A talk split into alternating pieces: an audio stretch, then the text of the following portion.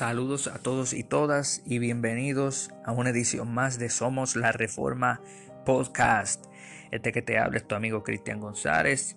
Y en el estudio anterior estábamos hablando de que existe eh, una nueva manera, una nueva perspectiva. Eh, existen diferentes perspectivas para hablar sobre Romanos capítulos 1 al 3 la perspectiva tradicionalista, la perspectiva revisionista y esta nueva perspectiva eh, basada en el principio siempre reformanda. Estudios anteriores de Romano 1, del verso 16 hasta el capítulo 3, verso 26, se enfocaban en la salvación individual, o sea, soteriología, que es la postura reformada y luterana, o en relaciones sociales, que es sociología, la postura revisionista de la nueva perspectiva de Pablo, que también produce una gran cantidad de dilemas interpretativos. En estos estudios desarrollamos, basado en la disertación doctoral del doctor Marcus A.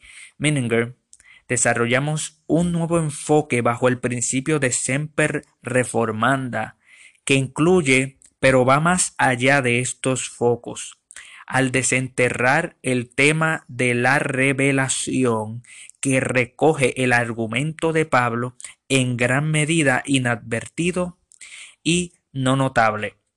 Leyendo Romano 1 al 3, leído de esta manera, el razonamiento del argumento de Pablo se vuelve bastante claro, incluso para textos problemáticos como Romanos 2 o Romanos 3, 1 al 8, ya que Pablo prueba que el Evangelio, no la ley, vence el poder del pecado y que la justicia de Dios siempre existe en contraste con la condición humana en esta época. Amén. Eso era lo que estábamos hablando en el episodio pasado y en este episodio eh, queremos continuar eh, yendo al capítulo 2. En el capítulo 1 habíamos hablado eh, sobre cómo la ira de Dios se revela en, en este tiempo en que Pablo escribió esta carta. Pero ahora, en el capítulo 2, vemos que Pablo cambia su manera de argumentar y esto crea diferentes problemas para tanto la, nueva perspectiva de Pablo, la cual eh, nosotros queremos eh, aceptar de que existe para Pablo una situación entre judíos y gentiles, pero no queremos eh, aceptar la nueva perspectiva de Pablo como el lente focal de Pablo, porque eso no es lo que Pablo está hablando. también existe el tema de que Pablo está hablando sobre la salvación individual. Pues nosotros pensamos bajo el principio de siempre reformanda que ese no es el caso, esa es la conclusión de Pablo. Pero ese no es el, método. La metodología de Pablo es revelación. Porque en el capítulo 2, este capítulo crea problemas para estos dos paradigmas.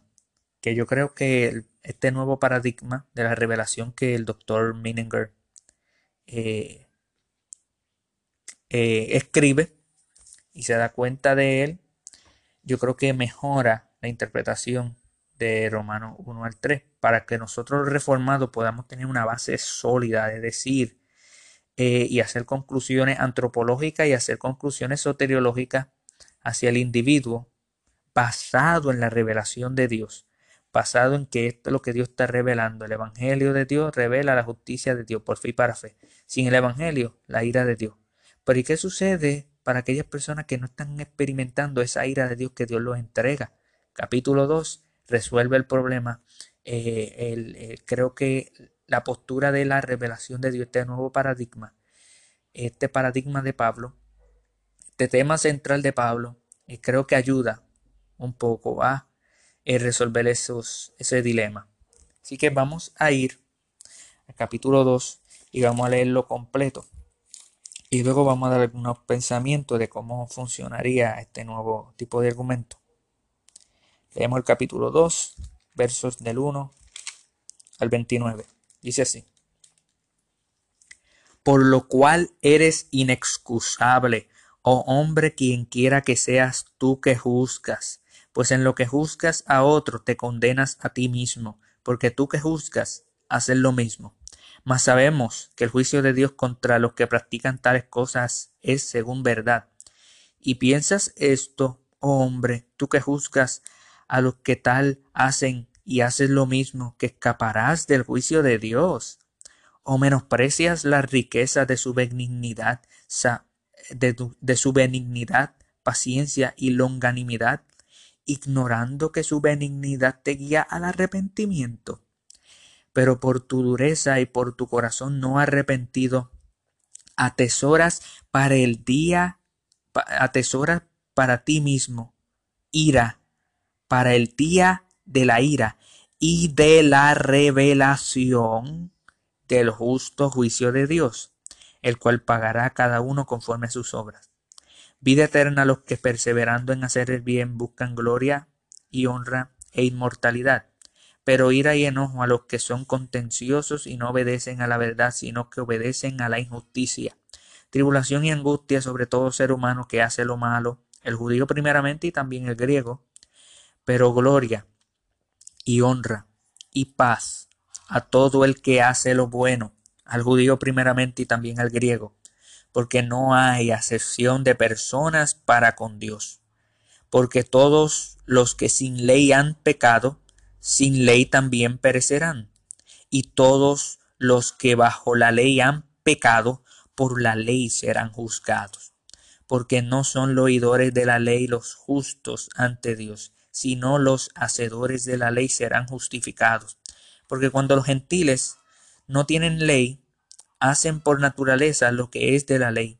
Estos, aunque no tengan ley, son ley para sí mismos, mostrando la obra de la ley escrita en sus corazones, dando testimonio su conciencia y acusándole o defendiéndoles su razonamiento en el día en que Dios juzgará por Jesucristo los secretos de los hombres, conforme a mi evangelio. Es aquí tú.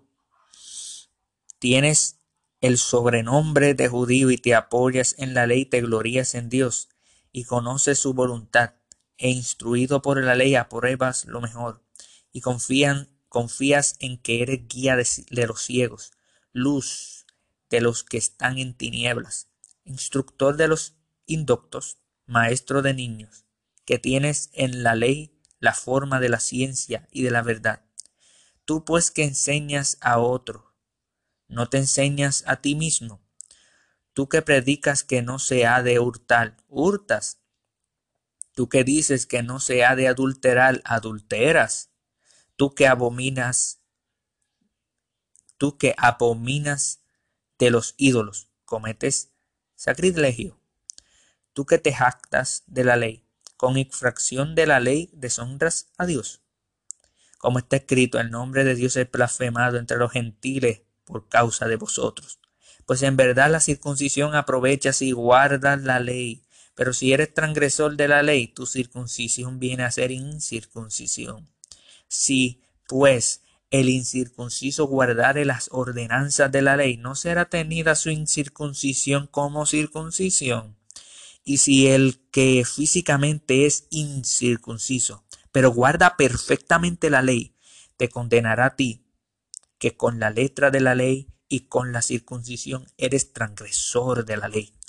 Pues no es judío el que lo es exteriormente, ni es la circuncisión la que se hace exteriormente en la carne, sino que es judío el que lo es en lo interior. Y la circuncisión es la del corazón en espíritu, no en letra, la alabanza del cual no vienen de los hombres, sino de Dios. Amén. Eso es Romanos capítulo 2. En anteriores interpretaciones de este capítulo se cometían ciertos eh, errores, eh, ciertos mal, malos tratos eh, exegéticos. Y es que, por ejemplo, en la, en la postura soteriológica, que Pablo está hablando sobre la salvación individual, para salir de ciertos textos, de ciertos versos que leímos ahora que suenan un poco problemáticos, eh, luteranos y reformados a través de la historia utilizan el capítulo 3 para interpretar el capítulo 2. ¿Por qué esto crea más problemas que soluciones? Bueno, porque Pablo escribió el capítulo 2 antes del capítulo 3. No debe ser correcto traer, utilizar una nueva hermenéutica, diferente a la hermenéutica que utilizamos para probar la Trinidad, la deidad de Cristo, la resurrección, diferente, para entonces salir de textos que son problemáticos. Porque por lo regular, no se, como regla general, no se debe de hacer eso. Utilizar el capítulo 3 para interpretar el capítulo 2 eh, no es el, flow de, de, Pablo, no es el ritmo de Pablo. Pablo escribe el capítulo 2 primero que el capítulo 3, precisamente por, eh, porque el tema central de Pablo no es soteriológico individual, esa es la conclusión más poderosa que Pablo puede dar en el capítulo 3 y capítulo 4. El tema central de Pablo es la revelación y cómo eso funciona para personas que se está revelando la ira de Dios ahora y que no se está revelando la ira de Dios ahora, pero siguen cometiendo los pecados que, la, que, los que, se, que que se está revelando la ira de Dios están haciendo. Es el tema central de Pablo, la revelación. Déjeme darle un ejemplo. si usted es reformado, usted entiende esto. ¿Cuántas veces hemos visto que personas cogen en Juan eh, capítulo 12, si no me equivoco, que dice que Jesucristo traerá a todos a sí mismo. El Hijo del Hombre eh, será crucificado, será puesto en alto y atraerá a todo el mundo a sí mismo. Pero en capítulo 6 dice que 6, eh, capítulo 6, verso 44, si no me equivoco, dice que nadie puede venir a mí si el Padre no le trae y yo le resucitaré en el día postrero. Nosotros como reformados comprendemos lo que Jesús está hablando. Nosotros sabemos que nadie, no hay ningún ser humano aquí que tenga la habilidad de venir a Dios. Nadie puede venir a mí si el Padre no le trae. Y, el Padre no trae a todo el mundo. Porque hay un infierno, obviamente. Y dice Jesucristo, y a ese que el, que el Padre lo trae, yo le garantizo que yo le voy a resucitar en el día postrero. Arminianos, ¿qué es lo que hacen los arminianos? Utilizan el capítulo 12 que dice no, que Jesucristo va a traer a todos a sí mismo, que va a traer a todos. Sacan ese texto fuera de contexto, que queda en el capítulo 12 y lo traen para atrás en el capítulo 6. Y nosotros, los calvinistas, nosotros los reformados, nos quejamos de que ellos hacen esto. Pero cuando nosotros vamos a Romanos 2, que vemos unos textos, unos versos que están medio raros, que no los comprendemos, hacemos lo mismo, traemos el capítulo 3 y lo metemos en el capítulo 2. ¿Usted me entiende lo que estoy queriendo decir? Pablo escribe capítulo 1, capítulo 2 y capítulo 3 en cierto orden. Así que nosotros queremos presentar eh, cómo la revelación de Dios ocurre. En capítulo 1, la ira de Dios se revela desde el cielo contra toda impiedad e injusticia de los hombres que detienen con injusticia la verdad porque lo, de, lo que de Dios se conoce le es manifiesto, pues Dios se lo manifestó, porque las cosas invisibles de Él, su eterno poder, deidad, se hacen claramente visibles desde la creación del mundo, siendo entendida por medio de las cosas hechas de modo que, no tienen excusa.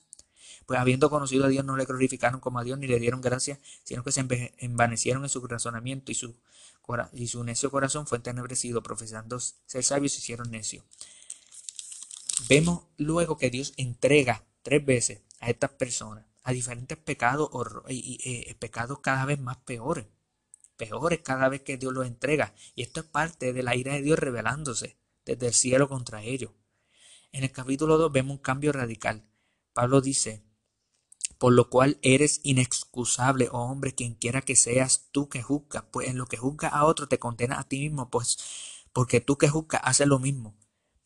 Pablo está hablándole a un hombre que está juzgando a estas personas que están haciendo estas cosas, que están pecando de esta manera, porque Dios los entrega, porque es parte de la revelación de la ira de Dios. Pero Pablo dice, tú haces lo mismo. Mas sabemos que el juicio de Dios contra los que practican tales cosas es según verdad. Existe una controversia de quién es que está hablando Pablo, si es judío o es gentil. Para mí eso es irrelevante porque para Pablo es irrelevante. Esa es mi respuesta. Existe una gran controversia de, de, quién está hablando Pablo entre los versos 1 al verso 16. Porque el verso 17 Pablo dice, es aquí tú que tienes el sobrenombre de judío. Estamos de acuerdo. Ahí está hablando de judío.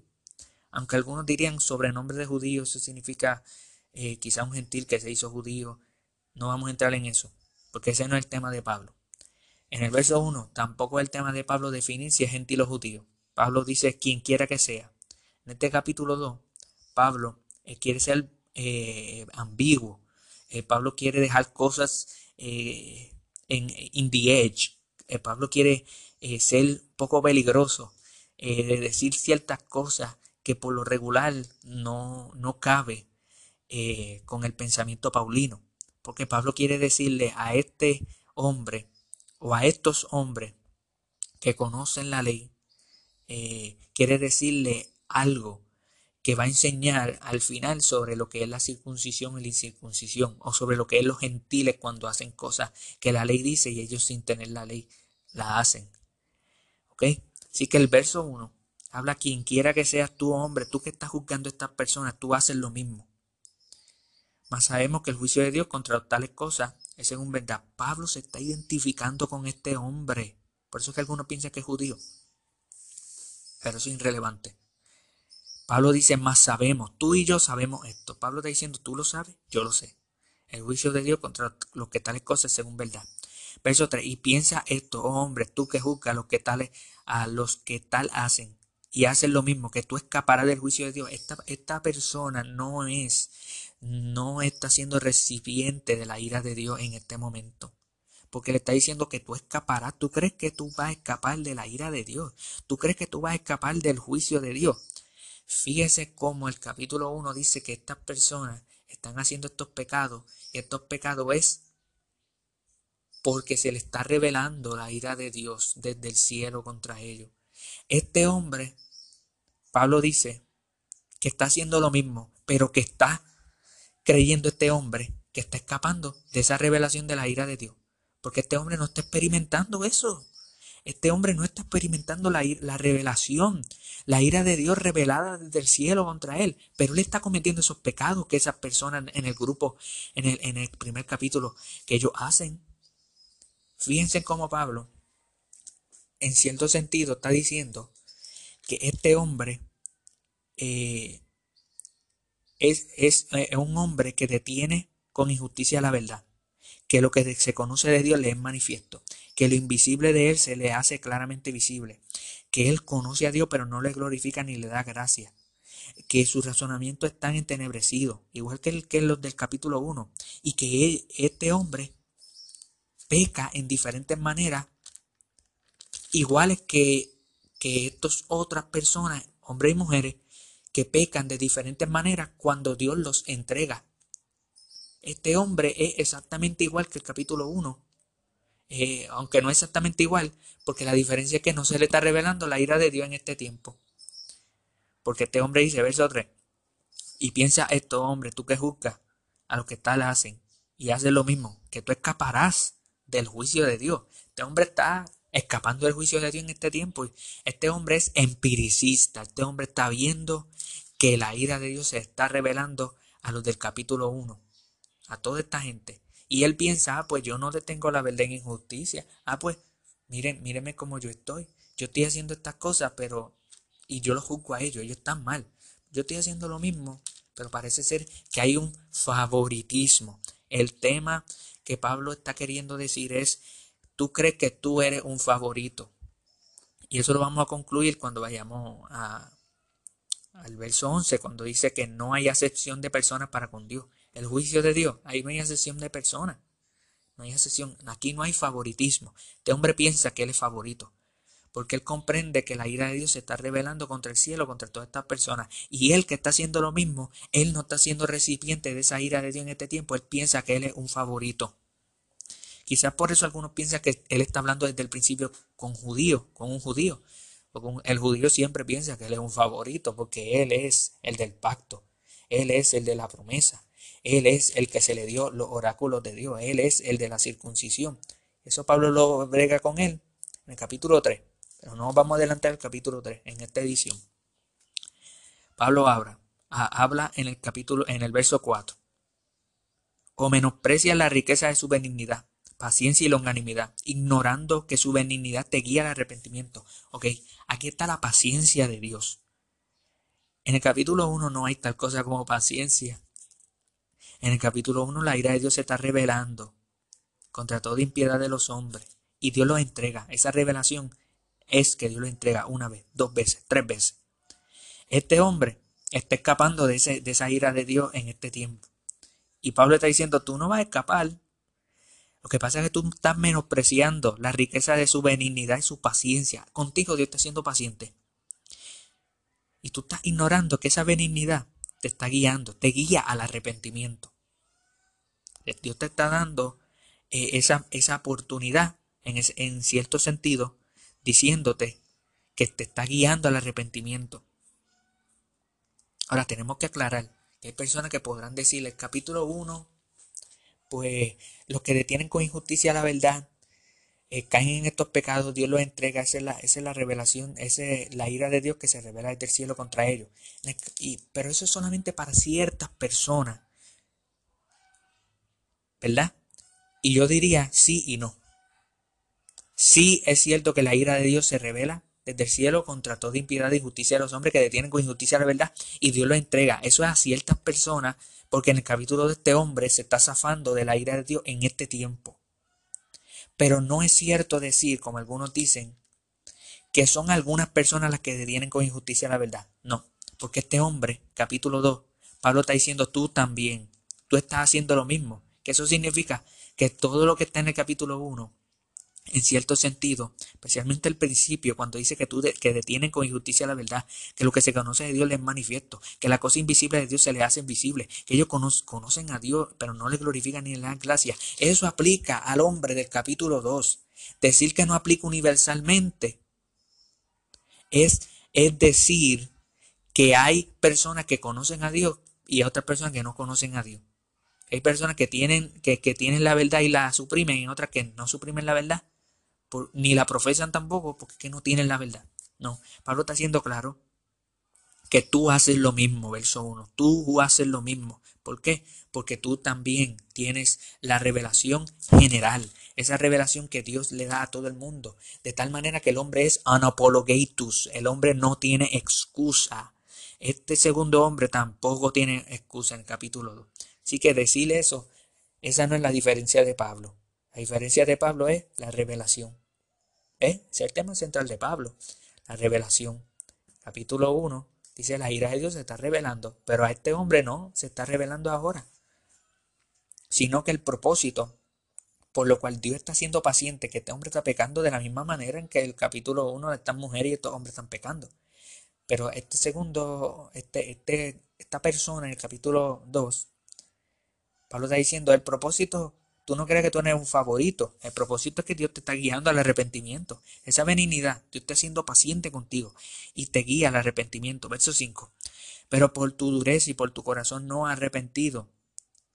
Mira, mira esto. Atesora para ti mismo ira. Para el día de la ira y de la revelación del, del justo juicio de Dios hay una revelación del justo juicio de Dios que no está manifestándose ahora. Y este hombre lo tiene que comprender. Pablo está diciendo, tú ves que la ira de Dios se está revelando contra estas personas. Tú haces lo mismo y tú crees que tú te vas a zafar de la ira de Dios. Yo quiero decirte que tú estás atesorando una mayor condenación para la ira, eh, para ti mismo. Mayor ira para ti, para el día. Hay un día de la ira y de la revelación. Esto es revelación. Esto, es que Dios está revelando su justo juicio en tiempo y en la eternidad.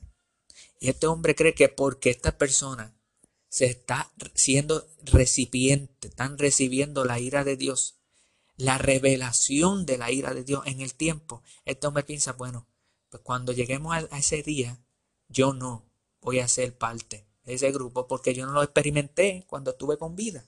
Pablo está diciendo, no, no, no. El propósito es que Dios está siendo paciente contigo.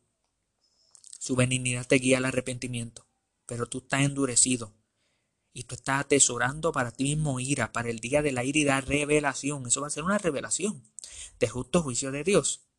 Y quiero que tú sepas que Él pagará a cada uno conforme a sus obras. El verso 6. Mire la identidad. Y aquí es donde eh, ustedes tienen, tienen que darse cuenta que yo no he utilizado el capítulo 3 para interpretar el capítulo 2. Yo no he utilizado el capítulo 3 para interpretar el capítulo 2. Yo he seguido el tema de Pablo. El tema de Pablo es revelación, no es salvación individual. Si tú coges el, tema que salvación es individual, aquí es donde vas a tener el problema. Bueno, ya tienes problema desde, desde el principio, pero Pablo va a hacer la conclusión más grande de la salvación en el capítulo 3. La conclusión no es el tema central, es lo que se derriba de, de, la revelación del tema central de Pablo. Esa va a ser la conclusión más grande que nosotros los reformados podemos utilizar. Amén. Pero mira la problemática de estos próximos versos. Y, vamos a, quedar en claro es cómo funciona la revelación de Dios. Este hombre se le dijo que está atesorando para el día de la ira y la justa ira de Dios. Eh, en la revelación de la ira de Dios. Y en esa revelación, Dios pagará a cada uno conforme a sus obras. Verso 7. Vida eterna a los que perseverando en hacer el bien buscan gloria y honra e inmortalidad. Pero enojo pero ira y enojo a los que son contenciosos y no obedecen a la verdad, sino que obedecen a la injusticia. Tribulación y angustia sobre todo ser humano que hace lo malo, el, judío primeramente y también el griego. Pero gloria y honra y paz a todo el que hace lo bueno, al judío primeramente y también al griego. ¿Qué es lo que, lo que creen en, que en el tema central de Pablo? El tema central de Pablo es soteriología, salvación individual. ¿Qué es lo que ellos hacen? Bueno, van al capítulo 3 y leen el verso 10 que dice, no hay uno justo, ni aun uno, no hay quien entienda, no hay quien busque a Dios, todos se desviaron, aún se hicieron inútiles, no hay quien haga lo bueno, no hay ni siquiera uno. Y luego lo introducen estos versos que dice, vida eterna, lo que perseverando en hacer el bien busca honra y honra, y gloria, honra e inmortalidad. Para decir, mira, estas personas, Pablo está hablando, pero ellos no pueden hacer el bien. Y aunque yo creo que esa conclusión es factible, esa conclusión sí funciona, porque en el capítulo 3 Pablo va a dejar en claro de que no hay ni uno bueno, no hay ni uno justo, eso es verdad. Pero no metamos el capítulo 3 aquí. No lo metamos. Pablo está hablando sobre la revelación, no sobre salvación individual. En ese día que se va a revelar la justicia de Dios, estos textos deben verse como textos descriptivos y no prescriptivos. Y nosotros vamos a ver cómo eso va a funcionar. Así que vamos a hacer una pausa y continuamos con este estudio de cómo funciona el capítulo 2 con el tema central de la revelación. No se vaya.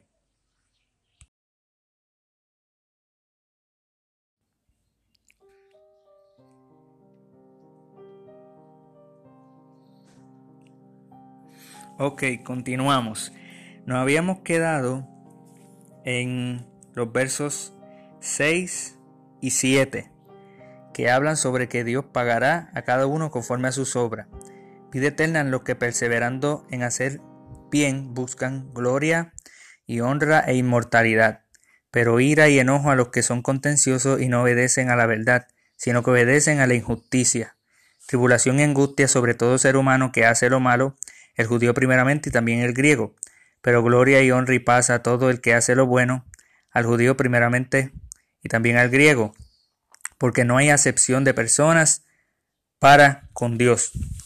Como habíamos dicho anteriormente, eh, de, de los problemas eh, de interpretación que tienen los arminianos es que cuando van a Juan 6:44 y me tuve la, la, la, oportunidad de hacer este, este segmento, hacer esta división eh, de segmento esta pequeña pausa para poder buscar los versos y asegurarme que estaba citando bien la escritura.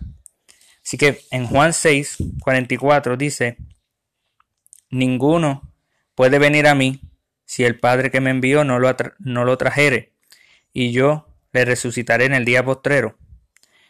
Está claro que nadie tiene la habilidad de ir a Cristo, a menos que el Padre que envió a Cristo lo traiga, lo, lo, lo lleve donde Él.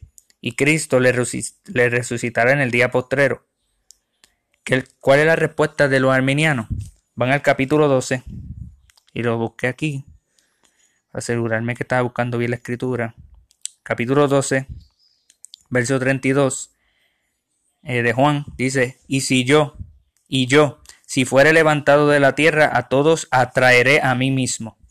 Fíjese que los arminianos cogen el capítulo 12, seis capítulos después, y lo meten aquí, en Juan 6:44, para contradecir la postura clara de que está hablando de redención particular.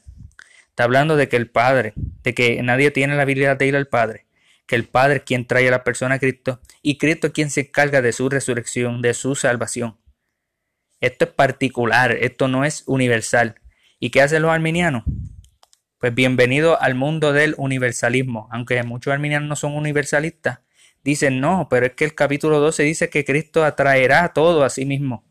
Y Cristo está hablando en un contexto de que cuando Él fuera levantado de la tierra, a todos los que están allí van, van a ver a Cristo, van a, va, va, va a ser como un espectáculo eh, es lo que Cristo está queriendo decir. A todos atraeré a mí mismo, todo el mundo va a estar viéndome. Eh, y ellos sacan ese texto fuera de contexto. ¿Por qué es importante eso? Porque utilizar el capítulo 3 de Romano para interpretar el capítulo 2 es, eh, es lo mismo que haría un arminiano. nosotros los reformados que criticamos a los arminianos cuando usan el capítulo 12 de Juan para interpretar el capítulo 6 de Juan, eh, nosotros los calvinistas, los reformados, criticamos eso, pero hacemos lo mismo cuando vamos a utilizar el capítulo 3 para interpretar el capítulo 2. No, no podemos hacer eso. Así que vamos a continuar el capítulo 6, eh, del, del verso 6, capítulo 2 de Romanos, verso 6 al 11. Como regla general, nosotros reformados establecemos de que la escritura enseña de que nosotros somos salvos por gracia mediante la fe, no por obra para que nadie se gloríe. El precedente del libro de Romanos es el libro de Gálatas y crea un precedente porque Gálatas se escribió primero que Romano, obviamente. Pero algo, algo claro, para no tener que ir a Gálatas, para utilizar a Gálatas para interpretar Romano, sino que Romano se interprete a sí mismo. Debemos dejar en claro que hay versos en la escritura que, que son descriptivos y no prescriptivos. ¿Qué significa eso? Bueno, que hay versos en la Biblia que hablan de que el hombre tiene que hacer esto, que tiene que hacer aquello. Pero luego tenemos otros versos que dicen que la salvación es por gracia, por fe, no por obra, no por obra, no por obra. Entonces, ¿acaso eso no contradice decir es por esta obra? A esta obra y vivirá, a todo esto y vivirá. Pero a la misma vez, no hagas nada de esto porque nada de esto te puede hacer vivir. Pues ese es el, el, el dilema cuando, cuando las personas intentan eh, pues simplemente no tratar de reconciliar los versos. No es que la escritura se contradice, en ningún momento la escritura se contradice, sino que son aquellos que son irresponsables con la escritura y la tratan y, la, y la, leen, eh, pero, pero simplemente no buscan reconciliar lo que la escritura dice. Eh, les voy a dar un ejemplo.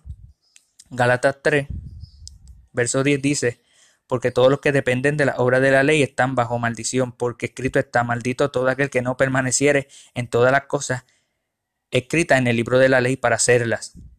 ¿Qué eso eh, significa en la contraposición? La contraposición es que si tú logras permanecer en todas las cosas escritas de la ley, tú no eres maldito. Porque mira cómo dice otra vez, porque todos los que dependen de la obra de la ley están bajo maldición. Pues está escrito, Maldito todo aquel que no permaneciere en todas las cosas escritas en el libro de la ley para hacerlas. Si tú no permaneces en hacer todas las cosas escritas de la ley para hacerlas, tú eres maldito. Pero si tú lo logras hacer, tú no eres maldito. Obviamente en el capítulo 3, no podemos adelantar, pero en el capítulo 3 el punto es que nadie puede cumplir la ley. Obviamente. Pero eso no significa que en principio, en, en principio, eh, no sirva la escritura de esa manera. Que la escritura diga, si tú logras cumplir toda la ley, Ok, pues tú no eres maldito. Claro, nadie puede cumplir la ley de Dios. Es el capítulo 3 romano. Pero eso no niega el principio de que pues, si tú logras cumplir toda la ley, pero obviamente no la vas a poder cumplir. Pero si tú lograras cumplir toda la ley, tú vas a poder ser justificado en cierto sentido. Por eso Jesucristo cumplió toda la ley, para comprar la justificación por nosotros. Él no necesitaba justificarse porque no tenía pecado, pero él compró nuestra justificación. Así que en principio, si tú logras cumplir toda la ley, pues intenta cumplir toda la ley y verás que eres maldito porque tú no puedes cumplir la obra de la ley, por eso tienes que venir a Cristo. Pero más sin embargo, la escritura dice, eh, vamos a suponer, en, en Santiago, eh, capítulo 2, verso 10 dice, porque cualquiera que guardare toda la ley, pero ofendiere en un punto, se, se hace culpable de todos. O sea, si tú ofendes en un punto la ley, tú eres culpable de todos los puntos. Pero si tú no ofendes, pues entonces no. El punto de Romanos 3 es que todos ofendemos, todos ofendemos la ley. Pero en principio, si tú no ofendes, si no hay en ti el, pecado original, eh, entonces tú tienes la habilidad de cumplir toda la ley. Y ese es nuestro Señor Jesucristo, quien nació por obra, obra y gracia del Espíritu Santo. Por eso Él pudo cumplir toda la ley. Luego dice en Galatas 3, verso 11, y que por la ley ninguno se justifica para con Dios, evidente, porque justo por la fe vivirá. Eso Pablo lo estableció en Romanos 1 como un precedente para Romanos 2. Eh, verso 12 de Gálatas dice, y la ley no es de fe, sino que dice, el que hiciera estas cosas vivirá por ella. Eh, verso 13, Cristo nos redimió de la maldición de la ley, hecho por nosotros maldición, por eso está escrito, maldito todo aquel que, no, que es colgado en el madero, para que en Cristo Jesús la bendición de Abraham alcanzase a los gentiles, a fin de que por la fe recibiésemos la promesa del Espíritu. Ve, eso es, ¿verdad? Lo que dice la Escritura acerca de la ley, la obra y la fe. Eso no lo estoy estableciendo para interpretar el capítulo 2, porque eso fue lo que acabo de decir, que no voy a utilizar nada más, pero simplemente lo estoy poniendo como un ejemplo de cómo funciona. Pablo establece un precedente para el capítulo 2. ¿Cuál es el precedente? Capítulo 1, verso 17. Porque en el Evangelio la justicia de Dios se revela por fe y para fe, como está escrito, más justo por la fe vivirá. No por obra. Justo por la fe vivirá.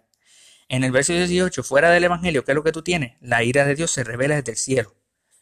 Ahora en el capítulo 2 tenemos un hombre que la ira de Dios no se está revelando en este tiempo, sino que está experimentando la paciencia de Dios hasta el día de la ira y de la, y de la revelación del justo juicio de Dios, el cual pagará a cada uno conforme a sus obras.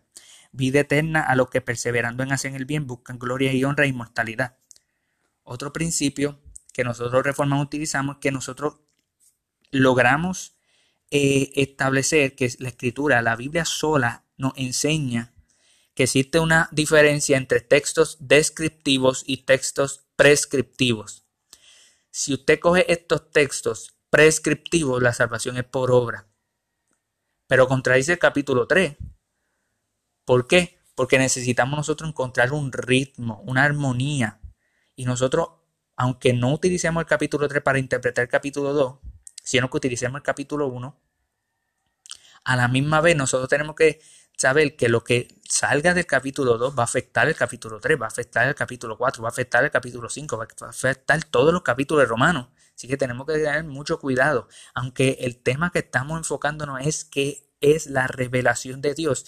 Aún así, nosotros tenemos que reconocer que estos textos son descriptivos y no prescriptivos. ¿Por qué? Porque describen a la persona por, la cual está siguiendo estos preceptos. Si tú eres una persona regenerada, esta es la identidad del regenerado, no para ser salvo, sino porque ya lo es. Si tú no eres una persona regenerada y tú no eres una persona eh, regenerada por el Espíritu de Dios, esta es tu identidad. Estas son las cosas que tú vas a hacer, estas son las cosas que van a demostrar, porque por sus frutos los conoceréis. Así que para mí queda claro que cuando dice vida eterna, lo que perseverando en hacer el bien busca gloria y honra e inmortalidad. Es un texto descriptivo.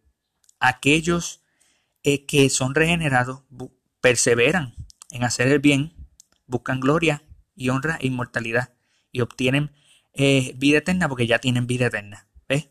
Pero ira y enojo a los que son contenciosos y no obedecen a la verdad. ¿Ves? A los que son esto, a los que son esto. Eh, descriptivo, está describiendo. Sino que obedecen a la injusticia, tribulación y angustia, sobre todo ser humano que hace, que hace lo malo, el judío primeramente y también el griego. Pero gloria, honra y paz a todo el que hace lo bueno, al judío primeramente y también en griego, porque no hay acepción de persona para con Dios. Este hombre cree que él es favorito.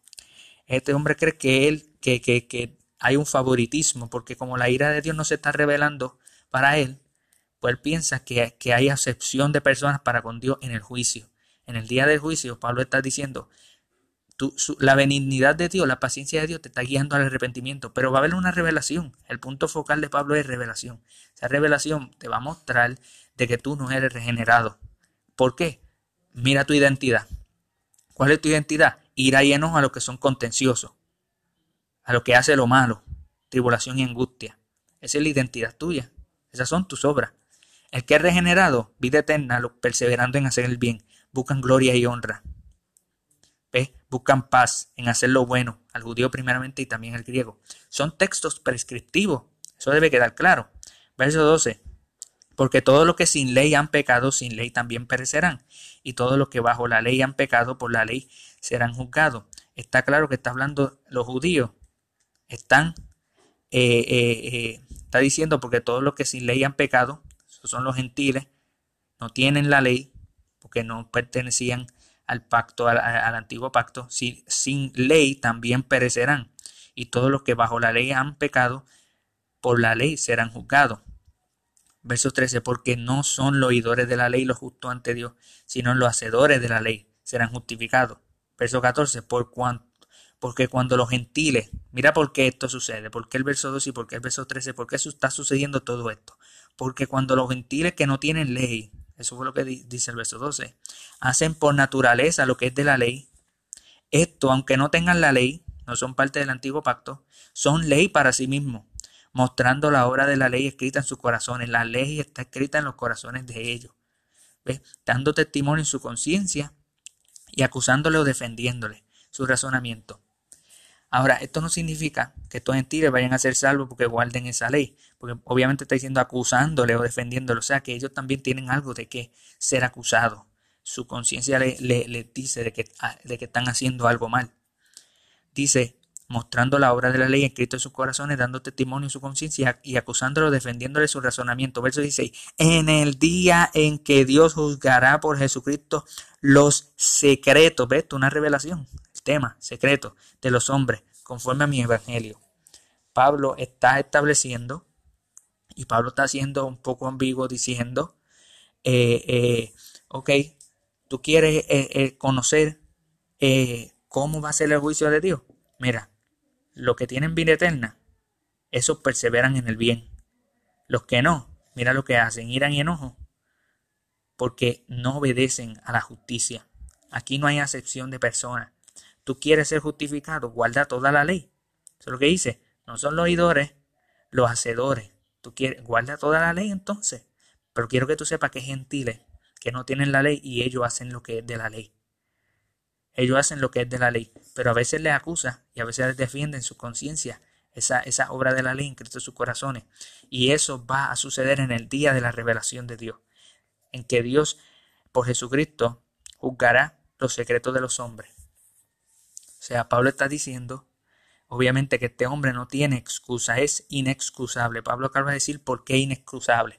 Luego en el verso 17, Pablo dice, para preparar el escenario del capítulo 3, para dejar establecido, como dice el capítulo 3, verso 20, ya que por la obra de la ley ningún ser humano será justificado. ¿Por qué? Porque no puede guardar la ley delante de él, porque por medio de la ley conocimiento del pecado. Para Pablo llegar ahí, no estoy utilizando eso para interpretar el capítulo 2, al revés, estoy diciendo, mira lo que el capítulo dice como un precedente para el capítulo 3. Pablo está diciendo, mira los judíos, aquí hay un hombre judío, puede ser que sea el mismo hombre, puede ser que no. No creo que sea muy importante saberlo. Verso 17, aquí tú tienes el sobrenombre de judío y te apoyas en la ley y te gloria en Dios y conoce su voluntad e instruido por la ley aprueba lo mejor. Y confía en que eres guía de los ciegos, luz de los que están en tinieblas, instructor de los indoctos, maestro de niños que tienen la ley, en la ley la forma de la ciencia y la verdad. Tú que enseñas, no te enseñas a ti mismo. Tú que predicas que no sea de hurtar, tú hurtas. Te está enseñando unos pecados específicos, contrario al capítulo 1. Te enseña muchísimos pecados. Este, este, esta sección son son eh, eh, diferentes pecados que están encerrados, Pablo lo está mencionando específicamente. Tú que dices no adulterarás, comete, este, comete sacrilegio, sacrilegio, tú que abominas de los, a los ídolos. Ajá, espérate. Verso 22, tú que dices que no se ha de adulterar, adultera. Tú que abominas de los ídolos, comete sacrilegio. Tú que te jactas de la ley, con infracción de la ley de son radio está hablando sobre cosas que suceden en la vida de este hombre. Porque como está escrito, el, el nombre de Dios es blasfemado entre los gentiles por causa de vosotros. Pues en verdad la circuncisión aprovecha si guardas la ley. Si tú guardas la ley, tu circuncisión te aprovecha. Pero si eres transgresor de la ley, tú eres un incircunciso. Tu circuncisión viene a ser incircuncisión. Esa circuncisión viene a ser circuncisión. Si pues el incircunciso, el gentil, guarda las ordenanzas de la ley, no será tenida su circuncisión como circuncisión. Ve, Pablo está diciendo, Pablo está haciendo bien edgy, está diciendo, si tú, si tú guardas la ley, si tú guardas la ley. Obviamente en el capítulo 3 nadie puede guardar la ley, pero el punto de Pablo es, eh, es decir, Mira cómo sucede si estos gentiles, estos incircuncisos guardan la ordenanza de la ley. Esa incircuncisión va a ser tomada como circuncisión. Hypothetically, hipotéticamente Pablo está hablando. ¿Por qué? Porque en capítulo 3 pues vamos a ver de que no, no puede suceder porque nadie es justo. Y el que físicamente es incircunciso pero guarda perfectamente la ley. Y el que físicamente es incircunciso pero guarda perfectamente la ley te condenará a ti que con la letra de la ley, con la circuncisión, eres transgresor de la ley. Obviamente, capítulo 3 va a decir que nadie puede guardar perfectamente la ley. Pero eso no es el punto de Pablo. Eso no es el punto de Pablo. El punto de Pablo es que la revelación de Dios en ese día va a juzgar por Jesucristo los secretos de los hombres. Y esto le muestra a este hombre, a este judío que se cree que es maestro. Él es, él es instructor de los inductores, maestro. Él está haciendo lo mismo y él ahora está viendo que si él se apoya en su circuncisión, no le va a servir a menos que guarde la ley. Porque hay personas que son incircuncisas. Si guardaren la ley perfectamente, te condenarán a ti. Que con la letra de la ley, con la circuncisión, eres transgresor de la ley. Pues no es judío el que lo es exteriormente, ni la circuncisión la que se hace exterior en la carne. De eso no trata la circuncisión. De eso no trata el ser judío de una tribu. Lo que trata de ser judío es en lo interior. Lo que trata la circuncisión es una tipología de lo que es la circuncisión del corazón, en espíritu, no en letra. La alabanza del cual no viene de los hombres, sino de Dios. Qué curioso que la palabra judío significa alabanza, ser alabado por Dios y, alabar a Dios. Eh, y Pablo dice, circuncisión, judío, en espíritu, no en letra. La alabanza del cual no vienen de los hombres, sino de Dios. Fíjense que el capítulo 1 es bien claro, el capítulo 3 que vamos a ir más hacia adelante es bastante claro, pero el capítulo 2, Pablo está haciendo esto de maldad. Pablo sabe de lo que él está hablando y cómo él está explicando esto. El punto de Pablo en el capítulo 2 no es, es contradecir el capítulo 3. El punto es que cuando nosotros nos concentramos en el tema de revelación, nosotros podemos resolver estos textos diciendo, estos textos son descriptivos y no prescriptivos porque tratan de la identidad de las personas cuando van a ser juzgadas en la revelación del justo juicio de Dios, verso 5, y cuando Dios juzgará por Jesucristo los secretos de los hombres, verso 16, trata sobre revelación es una interacción de lo que Pablo está hablando sobre revelación. Y yo creo que es muy saludable dejarlo así y no tratar de leer cosas que Pablo no está queriendo decir. Porque debemos de, reconocer el precedente de Pablo, pero también debemos de reconocer lo que Pablo dice más hacia adelante y tratar con esa armonía que Pablo está hablando. Y yo creo que cuando nos concentramos en el tema de revelación podemos ver esa armonía, podemos ver que Pablo está eh, hablando la interacción entre judíos y gentiles, la interacción entre este hombre primero que, que hace lo mismo que los del primer grupo, pero la ira de Dios no se está revelando ahora, se va a revelar después. Y esta segunda persona, este judío, eh, o el mismo, a la misma persona, quien también está cometiendo otro tipo de, de pecados, y están queriendo decir que por él ser judío y por él ser circunciso, él está bien también delante de Dios y él es excusable.